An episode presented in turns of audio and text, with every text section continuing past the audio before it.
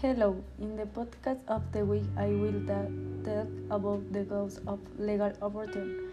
Contrary to what is generally thought, abortion is legal in our country and is discrimination under certain situations or conditions that release women from criminal responsibility of penalty depending on the state of the Mex- Mexican Republic where they are located. When they terminate the pre- pregnancy in eight situations or conditions, uh, you will be below. One.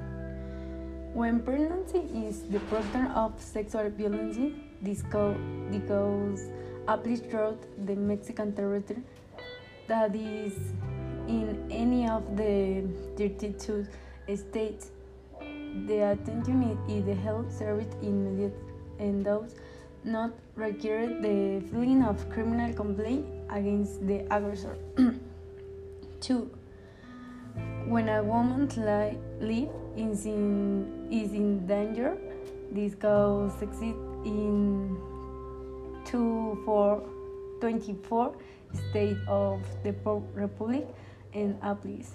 When the woman's life is in danger if the pregn- pregnancy continues, even when this danger is not immediate.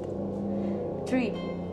When the health, physical, physic- physical, psychological, or social of the woman is at risk or unaffected by the pregnancy, it exists in 16 states of the Mexican Republic.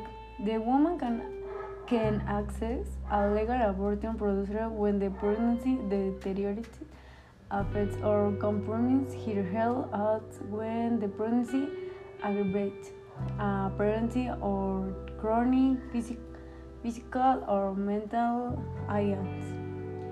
In the same way, when pregnancy prevents continue with any medical or therapeutic treatment. 4.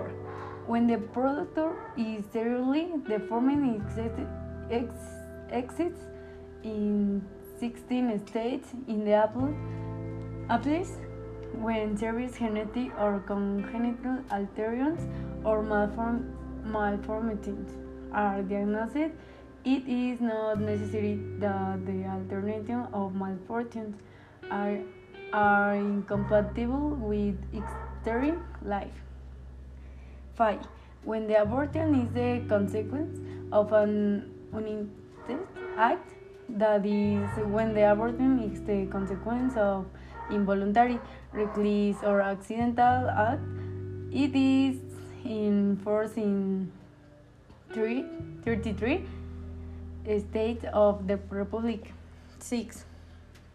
When the pregnancy is the production of non consensual artificial insemination, it exists in 3 states. 7. For serious economic reasons, it exists in two states. 8. When the woman chose irregardless of the reason behind her decision. This cause exists only in Mexico City and the state of Oaxaca. It's several women from anywhere in the country, even when they come from abroad.